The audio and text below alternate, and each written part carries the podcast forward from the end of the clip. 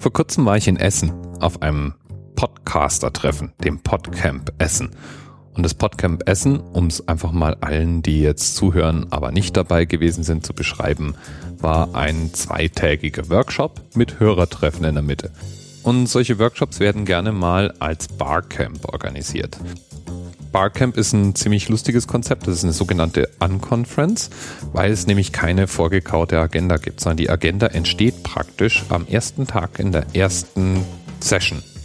Da sitzen nämlich alle zusammen und Einzelne schlagen Themen vor, die sie gerne sehen wollen würden oder meistens eben Themen, über die sie reden können und die sie mit den anderen erarbeiten können. Ich hatte am Podcamp auch eine Session. Ich habe über den Workflow hinterm Anerzähl Podcast und Tools für Podcaster geredet. Also Dinge wie Workflowy, Trello etc.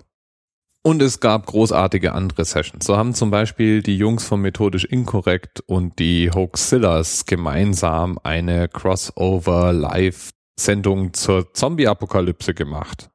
Und der Podcast Gretchenfrage und Mythos, die Lust der Frau, haben gemeinsam eine Diskussion gehabt zum Thema Fromm Ficken, die Rolle von Sexualität und Frauen in Religion, Bibel, Gesellschaft und so weiter.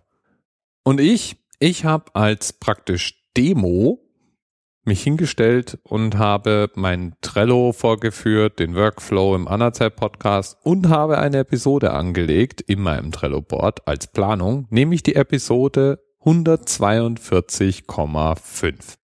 Diese Episode hier also. Und dann bin ich jetzt auch brav, wie sich das so gehört, losgezogen und habe mal versucht, Themen zur 142,5 zu finden.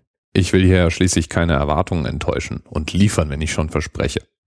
Und dann hatte ich natürlich erstmal ein Themenproblem. 142,5 gibt es reichlich, zum Beispiel Quadratmeterangaben bei Wohnungen oder viele Möbelstücke sind auch gern mal 142,5 in puncto Maßen.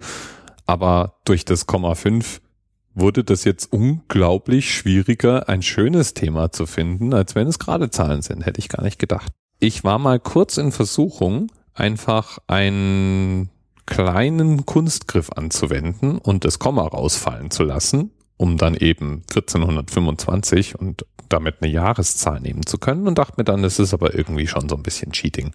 Also, die 142,5. Meine Antwort auf diese kleine ungewöhnliche Folge steht in Baden-Württemberg. Und die Rede ist von einem der Sendetürme in Stuttgart nämlich dem Stuttgarter Fernmeldeturm.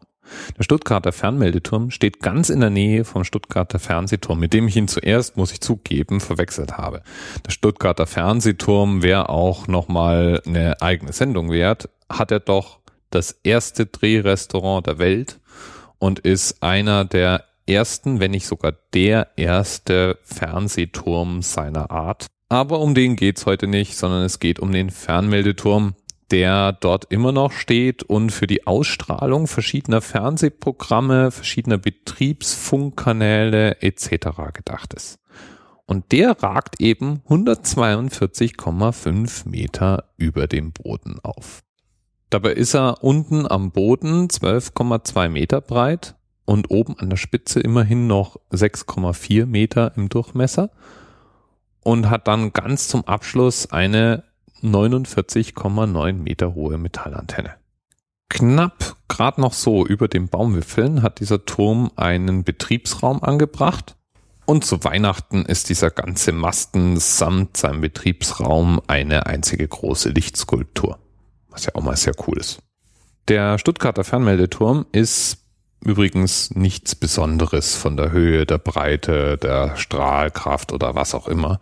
So ist der höchste deutsche Fernmeldeturm, der Fernmeldeturm Nürnberg mit insgesamt 292 Metern und damit im weltweiten Vergleich auf Platz 43.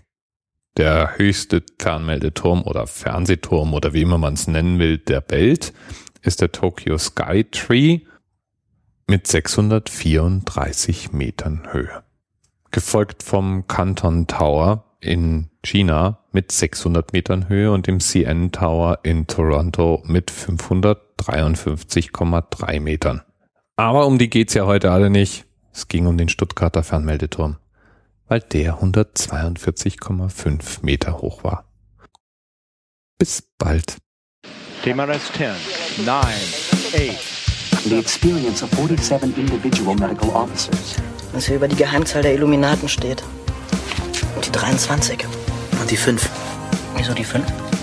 Die 5 ist die Quersumme von der 23.